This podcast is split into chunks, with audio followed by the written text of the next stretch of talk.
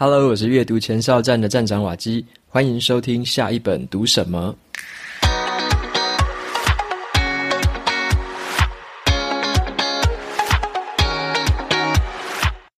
今天我要跟大家分享的这本书，它的书名叫做《在大脑外思考》。在大脑外思考，那这本书要谈的重点就是我们要如何善用大脑之外的这个知识。那你可以用你的身体、你的外在环境，还有你的人际关系，这些在大脑之外的资源呢，都是可以帮你提升你的思考力，还有提高你的创造力，很有很有用的一个资源。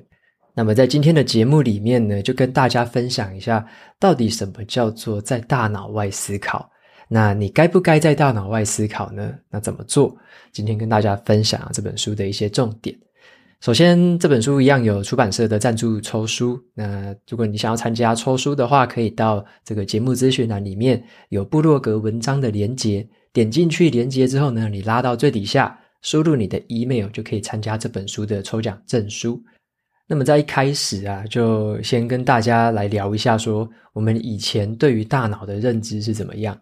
以前你可能会觉得说，这个我们的记忆力啊，我们的创造力，我们的智慧，应该都是储存在大脑里面的吧？那要想东西，要思考东西，是不是就是在大脑里面去思考出来的？但是呢，有越来越多的科学证据，其实显示了，在大脑外面的世界，这些大脑外的这个资源，才是解锁我们大脑潜力的真正关键。那今天介绍的这本书就会帮你打破这个以前的迷思，让你知道说，我们的大脑其实它有一定的局限，透过一些大脑外部的资源，可以让自己思考变得更有效率、更有创意，而且呢，你思考事情起来也会更轻松有趣。首先，先帮大家介绍一下这本书的作者。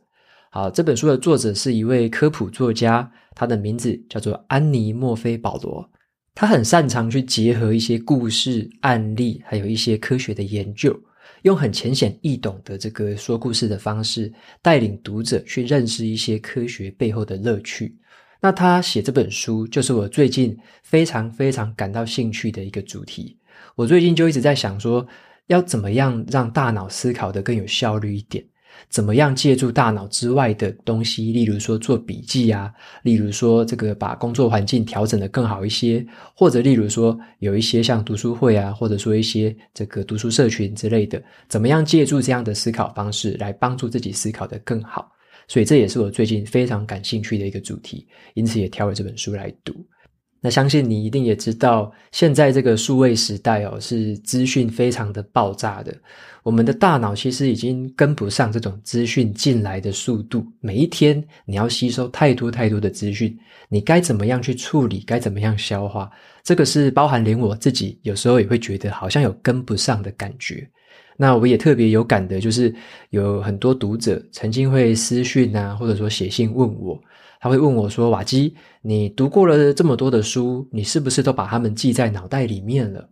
那说老实话哦，如果你要我硬是去回想某几本书的某一些段落，或者你就说：“诶，这本书里面你可不可以回想几个重点起来？”我顶多差不多就一到三个，大概极限。那有些书可能最多最多五个。你说我要回想起那本书里面很多的细节，根本是不可能的，有太多资讯是已经忘掉了。甚至是我自己，例如说，我曾经写过部落格文章，或者说要说过的书，我也不会完全记得里面全部的内容。但是我要说的是，这些东西虽然我透过直接的回忆不一定好想得起来，但是他们都已经储存在我的脑袋之外了。他们储存在我的部落格文章上面。他们储存在我的数位笔记的这个笔记里面，啊，它也储存在了我一些有画心智图啊、写一些手写笔记的一些纸张上面。这些东西都存在了我大脑之外的地方。当我真正要去思考、要重新去调用它们的时候，要回忆它们的时候，这些东西都是唾手可得的。我随意打开网络，我随意打开我的电脑，我就可以发现，就是以前写过哪些东西，曾经做过哪些笔记。这些东西会快速串联起一个资讯网络，让我重新唤起以前那些回忆。所以呢，我在透过一些联想啊，透过一些这个引用之类的这种做法，通常都是因为我已经有写过，我说过，甚至我画过，我才会比较容易而且快速的可以回想起那些东西，然后把它们调用出来。所以说呢，跟这本书在读这本书的时候，我就觉得很有共鸣，因为作者他就提到了，我们不应该把思考局限在大脑里面，而是要善用跟外界的互动来帮助我们的大脑思考。那我简单介绍一下这本书有三个部分。它第一个部分会介绍说，怎么用大脑，然后跟我们的身体啊，就是利用你的身体来帮助大脑思考。像是啊，你要这个散步啊，或者是运动，做一些手势，就是一些肢体上面的一些这个动作，可以帮助大脑思考得更好。那这个东西，它反而也可以激发你的学习跟记忆能力，哦，就是做一些动作或者说做一些运动，是可以激发学习跟记忆能力的。那第二个部分呢，他就会说，你可以用你外在的环境，你周遭的环境，例如说自然的环境，那个人造的环境，可能是你的这个家里，或者说你的办公室，啊，或者是一些空间的一些提示。用这些东西、这些环境来帮帮助我们提高我们的思考能力，那甚至是空间的这个资讯也可以来加深你的记忆力。再来，这本书的第三个部分就是用我们跟人际关系的这样的一个关系来思考，就是我们可以向身边的一些同才啊，像一些前辈，像社群，或者说像网络上面不同的人，跟他们建立起一个教学相长的关系。透过人际互动的关系来加深自己学习的成效，所以这就是这本书里面分成三大部分来跟我们说的，就是用身体来辅助思考，用环境来辅助思考，用人际关系来辅助思考。啊，所以说这三个东西其实都是在你大脑之外的，可是呢，他们反过来都可以帮助你的大脑里面的这个思考的逻辑，或者说思考的时候，他的记忆力啊，他的学习力都可以进一步的提升。那作者他有说过一句话，觉得也蛮适合跟大家分享的。他就说，我们要突破自己的局限，方法并不是像就是把大脑当成机器一样去加速，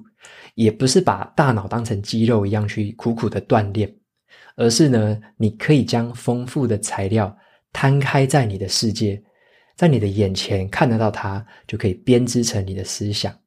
好，那么这句话它的重点就是说。不要把大脑当机器啦，一直去操它；也不要把大脑当什么肌肉，苦苦的锻炼。重点是你有很多的素材、很多的材料、很多的资讯，都是在大脑外面的。你要找到方法，把它们摊开来，让你可以看到、听到，然后呢，你就可以用这些东西进行下一步的思考。那这个东西我听起来就非常有感，因为我自己是一个脑力非常需要脑力的一个工作嘛，像是现在我需要帮大家整理很多的读书呃读书心得啊，或者是要做说书的内容啊，那这个都是很脑力消耗的一个工作。那我的做法就是，我不会把这些东西都全部存在脑袋里面，只有在脑袋想，而是我尽可能的透过绘画，透过这个画画那个心智图，然后写笔记。甚至是写一些数位的一些文字啊，然后引用用一些插图之类的，我用这些方法来帮助我，来辅助我的一个思考，然后呢，让我可以方便回忆。好，所以说这本书的话，我觉得它就跟我所现在提的这个东西是非常的有共鸣的原因就在这边，就是在在这个网络上，或者说你在这个亲朋好友之间，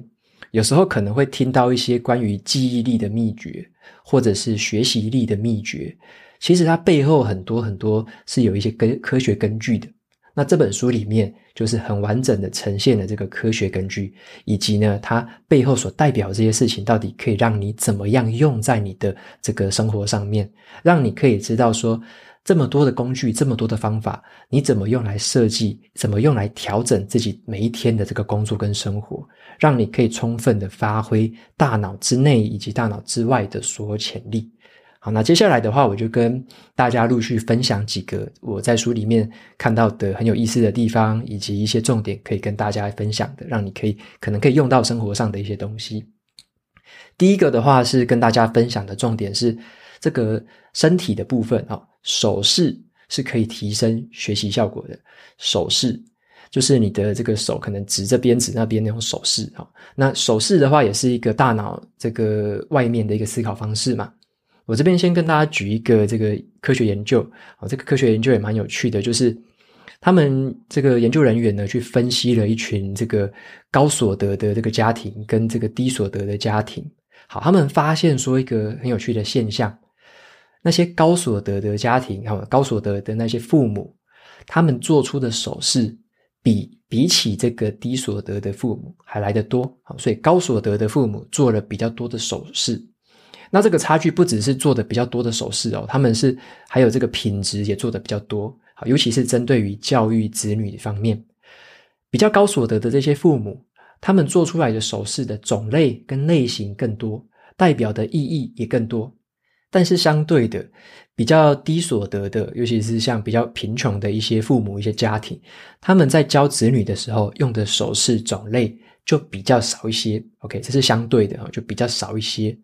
那还有发现一个现象，就是因为像子女都会去模仿父母的首饰嘛，所以同样的现象也发生在他们的子女的身上。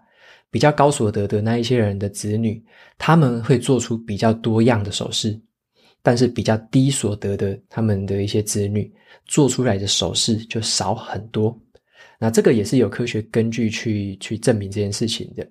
这个科学根据是来自于这个芝加哥大学，他们有一个研究发现。来自这些比较富裕家庭的这个十四个月大的一个幼儿，好，十四个月大的时候，他们就在九十分钟的时间之内去观察这个幼儿他的一个行动，而且九十分钟的时间之内去观察，结果他们发现了高所得的家庭，他们的幼儿平均使用了二十四种不同的手势去表达这些意义，而去表达他们的情绪之类的，用了二十四种。相较之下呢，比较低所得的家庭，他们的幼儿只用了十三种不同的这种手势，OK，所以是一个二十四跟十三这样子一个数字上的差距。那在这个观察的四年之后，就是这些幼儿长大，好，已经过去四年了。四年之后呢，他们去测验这些孩子他们的这个对于智慧的理解，就是对于文字啊、智慧语言的这些智慧理解，他们的分数也有落差。高所得的这些孩子，他们的分数是一百一十七分，好，那低所得的话就是九十三分，所以他们的这个分数上面也有落差。高所得的孩子得到的智慧理解数比较，呃呃，分数会比较高一些。那还有一个研究也证实了说，手势呢，其实也是对这个我们的学习能力有很大的影响。像是现在有很多的这种线上教学的影片。像是有一些，例如说 YouTube 啊，或者说哈号啊、Press Play 之类的平台，都有这种线上教学影片嘛。那他们研究就发现了，如果这个老师在影片里面有做很多手势的话，有用手势来表达他的情绪，来表达他要说的事情的话，可以大幅的提升学习效果。因为在这个观看者学生啊，他们在看到这个影片的时候，他们会更有效率，他们会知道说要关注什么重点。也可以把你在比的这些东西再做进一步的抽象，然后把它那个抽象的概念把它具体化，然后也更容易将他们学到的东西套用到新的情境里面。所以我这边也得到的一点点的启发就是，如果我之后有录新的线上课程啊，我可能就会要把这个手势的部分就要一起考虑考虑进去。那这个可以提升学员在学习时候的一个成效。OK，所以这是第一个重点。就是手势，其实呢可以提升学习的效果。再来的话，我来分享第二个重点，就是工作的环境会影响工作的效率。好，工作的环境会影响工作的效率。像是我们平常的这个工作环境啊，无论你是在办公室啊，或者说你是有一个自己的小房间，有自己的一个 block，好，无论你是在怎样的办公室，其实你办公的这个工作环境。会影响你的思考，会影响你的工作效率。曾经有两个心理学家，他们去做了这个实验，就是说，他们让这个研究的对象呢，在四种的工作环境当中去工作。好，在四种不同的工作环境去工作，那完成一系列的工作之后，去统计他们完成了多少，去统计他们的这个工作效率。好，那这四个环境分别是这样：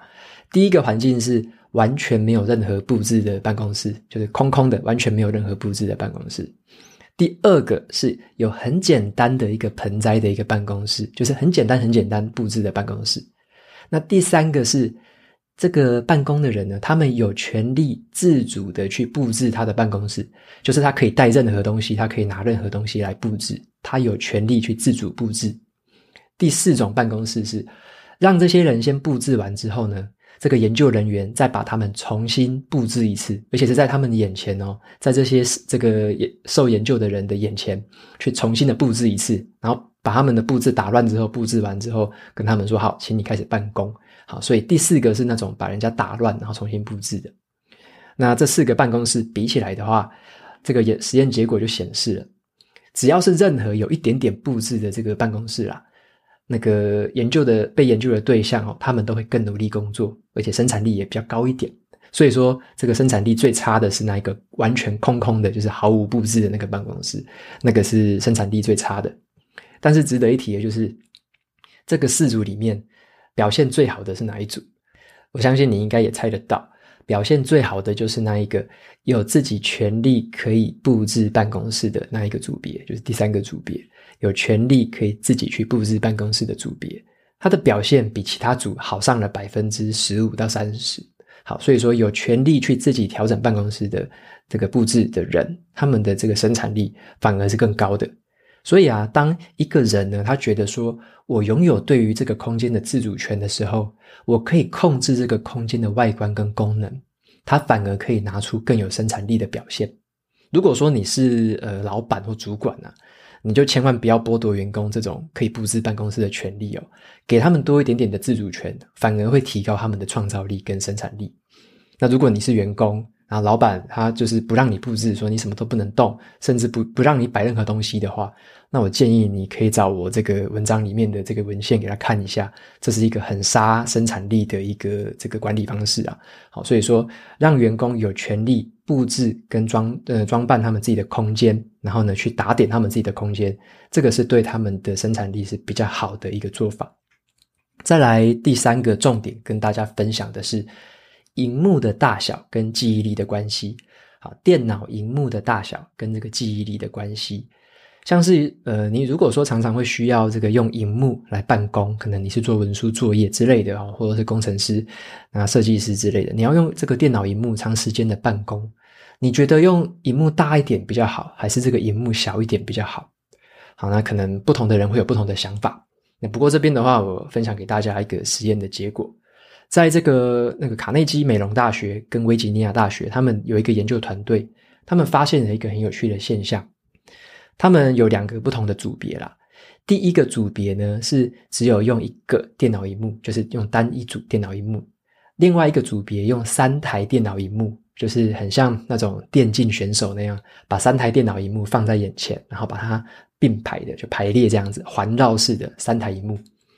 那他们有做一些设计啦，就是说你可以在这个荧幕上尽可能的去使用那些空间。好，你猜一下，说用三台荧幕的跟用一台荧幕的比起来，谁的这个记忆力跟记得的资讯比较多？OK，那答案是这样的：如果你用三台荧幕的话，你的这记得的资讯会比另外一组还要多上了一半，就多了百分之五十的这个记忆力。所以这个荧幕比较多，荧幕比较大，反而是有助于记忆力的。研究人员就发现说啊，这些人在使用这个荧幕的时候，因为他们会就是有时候要转头嘛，有时候要转动他们的躯干，其实大脑呢会自动去标记那一些资讯在空间中的位置。那这个荧幕大的人，他们就有比较多的位置可以来放东西，然后呢，他们对于这些空间资讯的记忆也比较好，所以他们的记忆力表现就比较高。研究人员他们也讲了一句话，他说：“这些记忆力的线索，尤其是空间的记忆力，这些线索，他们都不需要主动努力就可以产生了，就是自然而然的，人类本身就会注意跟位置相关的这个资讯。所以呢，这个研究的结论就是这样子：当这个电脑荧幕比较小的时候，或者是比较少的时候。”那我们心里面就会有一些概念图嘛，对于资讯，你可能就很抽象的把它记在脑袋里面，你没有办法在所有的荧幕上面去展开它，你的荧幕不够大，因此呢，我们就要挪出一部分的认知能力来在脑袋里面维持这个很抽象的概念图。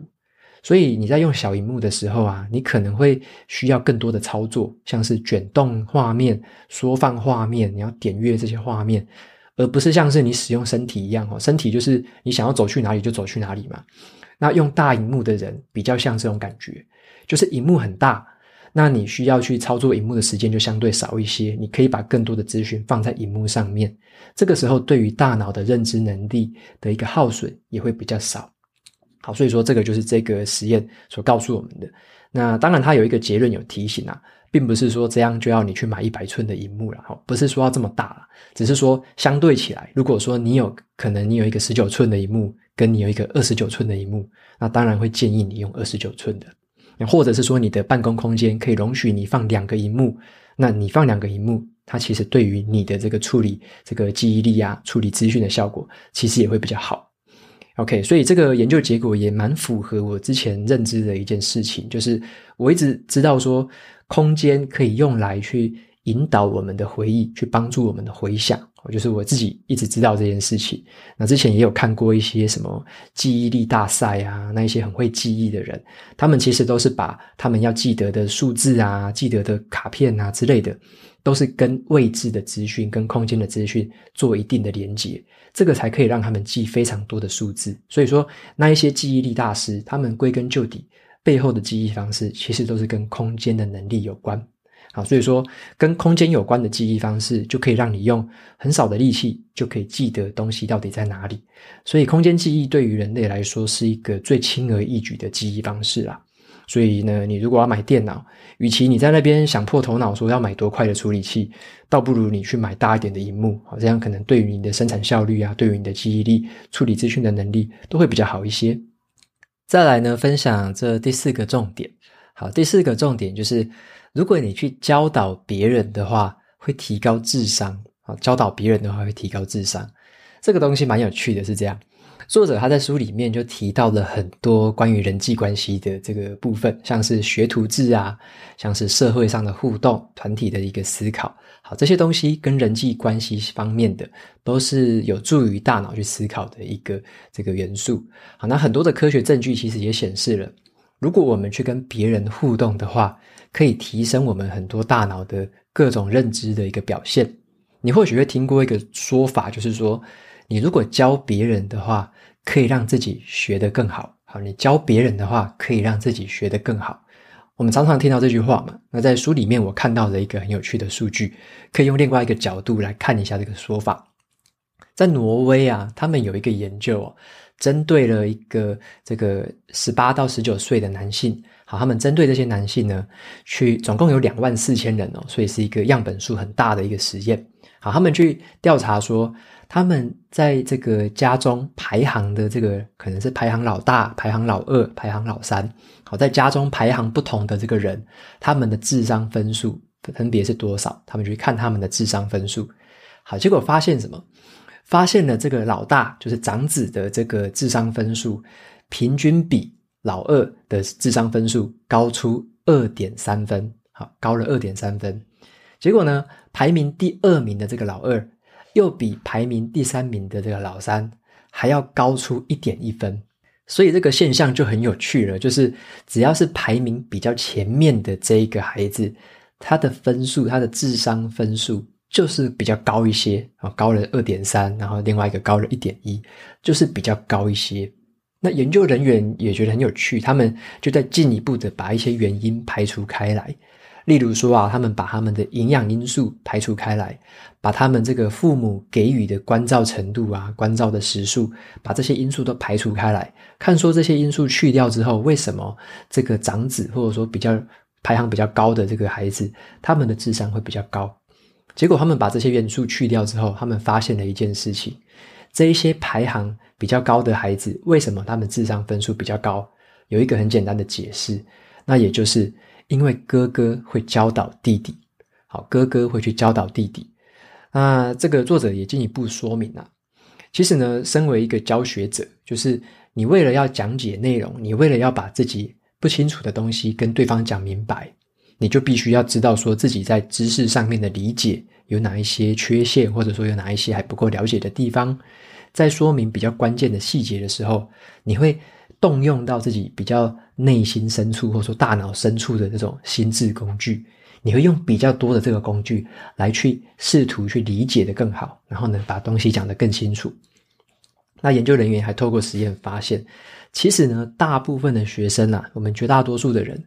都拥有一个心智工具的能力，就是理解困难事情，就是我们都可以去理解困难的事情。只要我们要教别人的时候，我们都有机会去动用到这一个能力，去理解更难的事情。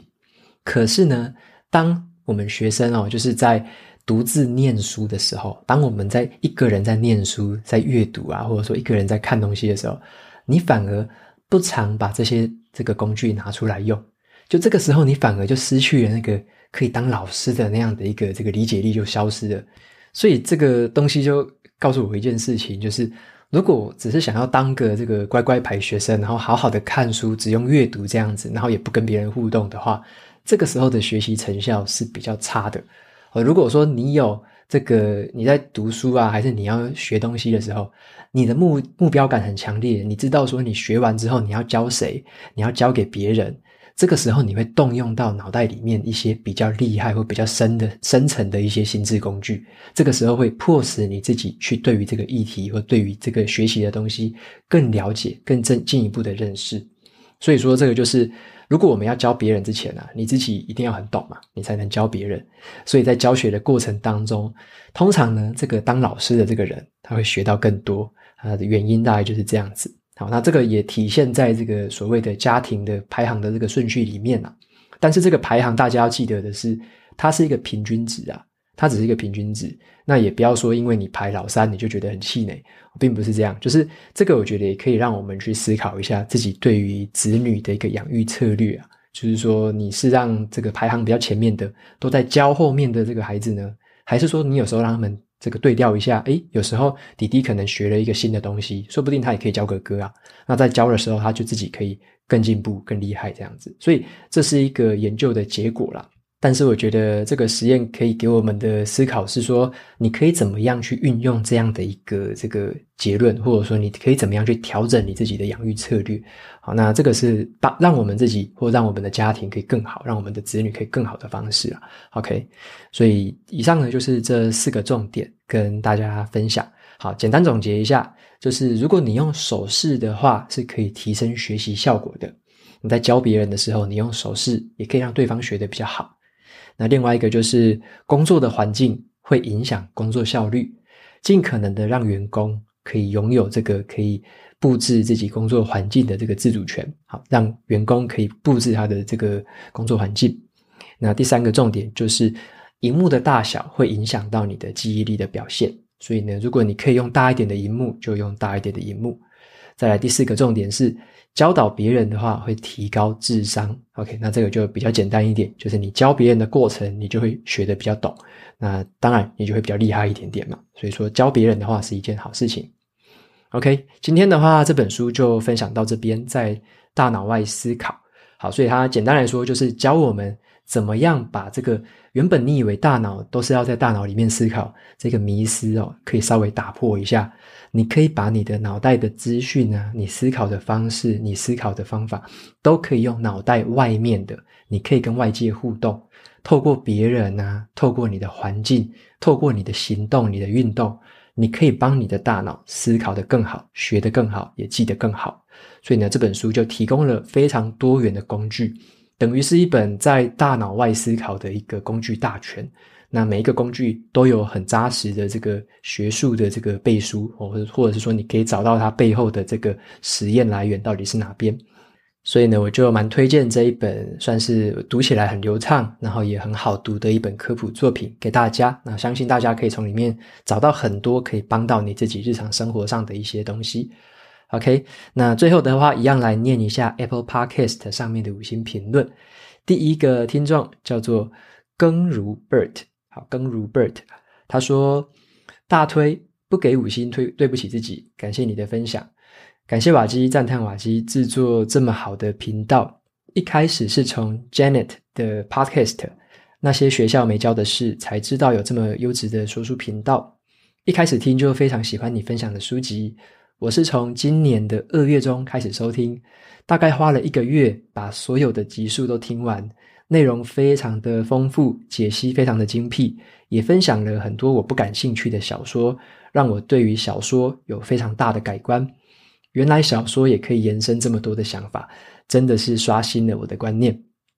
OK，非常谢谢这个耕如 Bird 的这个留言，那也谢谢这个 Janet 的节目介绍你到我这边来。那你还有提到说这个小说的部分。这个也是让我自己觉得很意外的一件事啦，就是我原本也以为读小说是一个娱乐性质的一个这个休闲，后来才发现，真的很棒的小说，或者像我最近喜欢读科幻小说，这些很好的小说呢，真的都可以刺激我们的一些想法，尤其是对于人生观啊，一些比较哲学上面的思想啊，一些比较抽象像呃一些比较抽象方面的一些这个思考方式，我觉得小说对于这个方面的一个启发。往往会比这种工具书啊来的还要更多，所以这也是我在最近读小说的时候，就是渐渐得到的一个感想。所以我自己也挑了一些很不错的小说，那有一些读者他们也推荐我一些很棒的小说，所以之后我就把他们排在待读书单，以后也就陆续的读，然后陆续的跟大家分享。好，那再来下一位听众，他的名字叫做 Panda 零四零三，Panda 零四零三，他留言的内容是。最好的 Podcast，听了快一个月，实在是收获良多。瓦基就像一位耳提面命的导师，每听一次就好像检视自己一次，无形中也一点一滴的改变了我的行为跟思考。这让我想起了在职场的前辈常跟我提醒的这个百分之一的改变和进步，每个礼拜都可以察觉到一点点的不一样。有时候呢，只是一个非常小的动作。但是对于这个已经三十五岁以上的人来说，任何一点点习惯的改变都相当不容易。你的说书足以改变一个人，未来也可能改变这个世界，因为你每天都在改变许多人。可能只有千分之一或万分之一的改变，但是好几年之后会是一个很惊人的变化。期待你继续走下去，你是我们八十年的骄傲。OK，那也非常谢谢 Panda 的这个留言的内容。你有提到说，这个三十五岁之后啊，要改变是非常不容易的。那我自己的心态跟大家分享，就是我现在也是三十五岁，现在刚好今年是三十五岁。但是我自己觉得，我生活或者说做事情的时候，我在想的事情是。我现在还是二十五岁，我用我二十五岁的这个比较有冲劲啊，比较有活力这样的一个想法跟态度来过生活，所以我自己在心里面都会觉得说，我还二十五岁，然后呢还有很多事情可以做，还有好几年好几年可以打拼之类的，所以说我自己生活的方式是这样啊，我不会想说我现在已经三十五了，而是我现在诶只有三十五，但是我可以用二十五的心态来活，那尽可能的让身体可以健康一些。然后呢，让思想可以活跃一些，那尽可能的活得年轻一些，这样我觉得在生活上面就会充满了很多很有趣的东西啊。那最后你有一句写到的是，呃，八十年的骄傲，这个我比较看不懂的是指什么意思？就是是指八十年次呢，还是是指可以再活八十年？那如果是年次的话，我就是七十六年次啊，就是就刚好今年就是三十五嘛。那如果是可以再活八十年的话，那我觉得也是一个很不错的事情。我当然也希望可以再活八十年，然后持续的持续可以做下去，然后呢继续说书，继续跟大家分享，好，那可以带给大家更多很有趣的内容。OK，反正呢，无论可以活多久啊，活得长或短。就是保持年轻的心，然后呢，把每一天就好好的过。我觉得这样子就算是很对得起自己，那也很对得起，就是你要想要帮助的任何人都是一样的。好，那今天就讲谈到这边喽，节目到这边进到了尾声。如果你喜欢今天的内容，欢迎订阅下一本读什么，然后在 Apple Podcast 上面留下五星评论，推荐给其他的听众。你也可以用行动支持我，一次性的或每个月的赞助九十九元，帮助这个频道持续运作。如果你有对频道任何的建议，或者是想要问我的问题，都可以在资讯栏里面找到传送门的连接，你就可以寄信给我。那我每个礼拜也会在阅读前哨站的部落格分享一篇读书心得，喜欢看文字版的朋友记得去订阅我的电子报。好的，下一本读什么？我们下次见喽，拜拜。